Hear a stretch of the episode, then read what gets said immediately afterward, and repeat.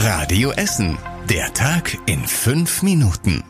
Am 29. Januar mit Antonia Weiß. Hallo und schön, dass ihr dabei seid. Am Landgericht in Rüttenscheid ging es heute um einen versuchten Mord an einem Polizisten. Letztes Jahr im Juni ist eine Verkehrskontrolle in Borbeck eskaliert. Die Polizisten wollten den Fahrer eines Wagens kontrollieren, weil er nicht angeschnallt war. Der Fahrer raste los, landete in einer Sackgasse, wendete und überfuhr einen Polizisten. Radio Essen Stadtreporterin Julia Krüsemann war für uns heute Morgen beim Prozessauftakt dabei. Die Stimmung im Sitzungssaal war bedrückend. Der Angeklagte, ein unscheinbarer Anfang 40-Jähriger, war ruhig und wirkte betroffen. Neben mehreren Pressevertretern waren zahlreiche Zuschauer anwesend. Es wurden Beweisvideos von der Tat gezeigt, darin sah man die Verfolgungsjagd und wie der Polizist überfahren und mitgeschliffen wurde. Der Polizist selbst war heute nicht anwesend, ihn wolle man erst hinzuziehen, wenn er seine Aussage trifft. Ab nächster Woche Mittwoch folgen fünf weitere Prozesstermine, dann werden sich der Angeklagte, das Opfer und die Zeugen äußern. Ein Urteil wird schon im März erwartet. Kartons in Flammen. Die Feuerwehr Essen musste gestern Abend zu einem Parkhaus in der Essener Innenstadt ausrücken. In der Tiefgarage haben mehrere Papierkartons gebrannt.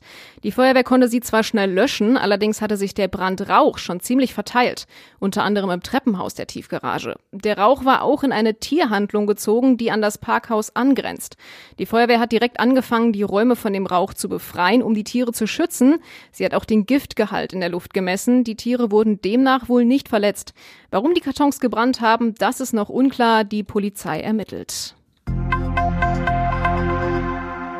Seit heute ist der Streik zwischen der Deutschen Bahn und der GDL beendet. Jetzt hat die Gewerkschaft Verdi in fast allen Bundesländern zu einem Warnstreik aufgerufen.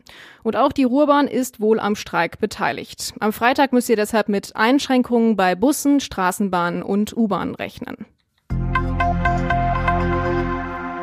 Jeden Tag ein Durchsuchungsbeschluss. Die Essener Polizei feiert weiter Erfolge mit einer Spezialeinheit. Die BAO Herkules wurde im Kampf gegen Kinderpornografie gegründet und zwei Jahre nach der Gründung hat die Polizei jetzt schon tausende Daten sichergestellt. Im Schnitt hat die Einheit seit der Gründung jeden Tag eine Wohnung durchsuchen können.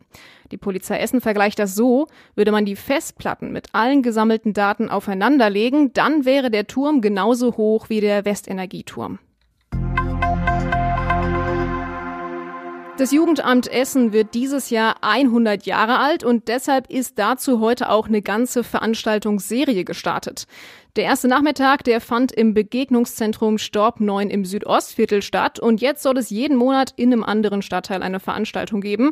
Das Jugendamt plant außerdem ein großes Familienfest. Insgesamt betreut das Jugendamt in unserer Stadt 50 Kitas und weitere 40 Standorte. Dazu gehören die Familienpunkte, die Bezirksstellen für soziale Dienste und auch die Jugendberufsagentur. Die Mitarbeiter im Jugendamt erfüllen also viele unterschiedliche Aufgaben in unserer Stadt. Und zum Schluss noch ein Blick auf den Sport. Rot-Weiß Essen wartet in diesem Jahr weiter auf den ersten Auswärtssieg in der dritten Liga. Bei Preußen Münster hat RWE mit 1 zu 2 verloren und steht damit auf dem siebten Tabellenplatz momentan. Radio Essen Sportreporter Joshua Windelschmidt war beim Spiel mit dabei. Es war ein spannendes Traditionsduell mit dem unglücklichen Ende für RWE. Münster war insgesamt etwas leidenschaftlicher und hatte in den entscheidenden Momenten das Quäntchen Glück auf seiner Seite. Nach der frühen Münsteraner Führung traf Marvin Obus für RWE zum Ausgleich. Zehn Minuten vor Schluss verlieren die Essener dann den Ball in der eigenen Hälfte und Münster trifft zum 2 zu 1 Endstand. Auswärts wartet RWE seit Oktober auf einen Sieg. Dafür läuft es zu Hause an der Hafenstraße umso besser. Nächsten Samstag dann gegen Freiburg und wir von Radio Essen berichten live. Und zum Schluss der Blick aufs Wetter. Heute Nacht gibt's ein paar Wolken am Himmel. Es bleibt aber trocken bei rund 8 Grad und morgen geht's dann mit wenigen Wolken los. Später ist es dann schon ein bisschen dichter bewölkt, aber meistens trocken bei 13 Grad. Und das waren sie, die wichtigsten Nachrichten an diesem Montag. Alle aktuellen Meldungen findet ihr wie gewohnt auch auf radioessen.de und in unserer App. Ich wünsche euch eine gute Zeit, da wo ihr auch seid. Bis dann und ciao.